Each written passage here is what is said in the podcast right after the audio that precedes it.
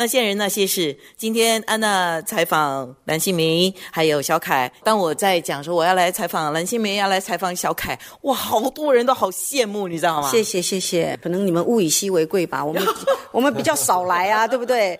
那也很难得，你愿意出来。跑一趟啊，就所以可能就会特别不一样。我们也很兴奋，很久没有被电台采访，因为让我想到以前我当还是歌手的时候，为了要宣传专辑，对不对？然后就要去每个电台做宣传，也会让我感觉年轻不少。哎，说说你的好搭档们。先说小凯老师吧，他现在在你身边。小凯老师是一个怎么样的人呢？我们两个是同星座，天蝎座。对，小凯在国中的时候，十二三岁的时候我就认识他了，所以我把他当成我的儿子一样。我开始跟他比较亲近，《女人我最大》这个节目吧，对对，应该是十七年前，他第一次来上我们节目，那时候化的妆我也看不懂，因为他那个时候也年轻，十七年前的他。就是那种怪怪的那种女生的妆，我就觉得这是漂亮在哪？我真的看不懂。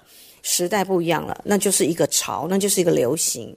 所以我也在他们年轻人身上学到很多。我们的感情就像母子一样。青梅姐在讲的时候，我就一直注意小凯老师的表情，他有一点点不好意思，有点羞涩这样子。青梅姐用母子形容我，把她形容老了，我还是尊称她姐姐了，大家的姐姐嘛。从小的偶像就是新梅姐，也是因为新梅姐的关系，我才对时髦时尚产生兴趣的。所以她是一个关键人物，我进这一行，她是一个关键人物。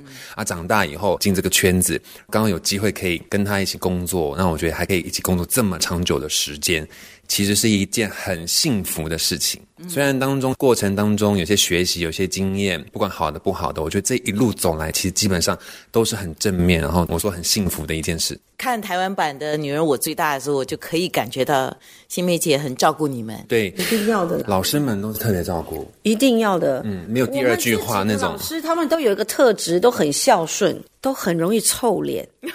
他们很专注在工作的时候，你知道那脸有多严肃？跟榴莲一样，榴莲是很多刺，是很多 那个脸刺，那个刺，他们刺才多嘞，好像全身长满了刺。然后助手们不能够出一点点错，一点点都不行，那个叫认真。对了，对了，对了，认真了。哎，说说新梅姐怎么照顾你们？我觉得新梅姐不是那种特别会做场面的人，她喜欢不喜欢，她也就是很直接。觉得她会用行动支持各个老师们，不管是老师们有出产品，或老师们有活动，或者是老师有什么需要帮助的话，我觉得她都会义不容辞，挺身而出，不收费用，然后做很多很多让我们觉得真的是很感动的事情。我觉得我能做的就这些，现阶段我能帮他们的就这些，仅有的这些。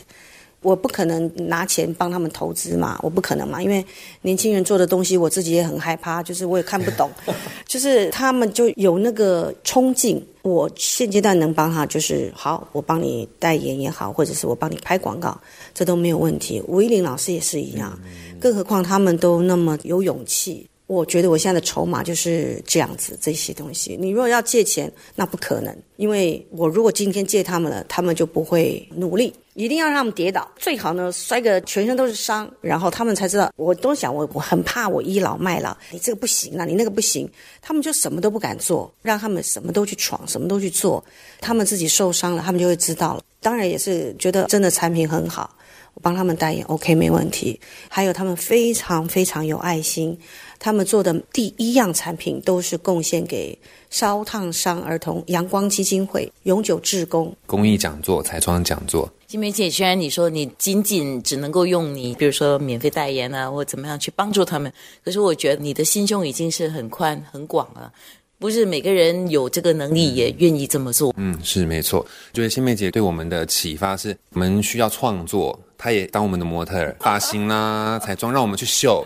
那以前我们做东西没人看嘛，放在她身上看的人就多了。当然，除了商业以外，我们在艺术或者是创作上面，她也是很支持的。我有跟小凯跟吴依林他们讲，我说我们做这些东西意义大于一切，因为太有意义了，也很有意思。我只有一个原则，不可以骗人。其他的我们要怎么做，要怎么弄，我能怎么让你们搞，你们就搞吧。反而给他们设一个框，好像他们也弄不出来。我反而很期待他们可以把我弄成什么样子。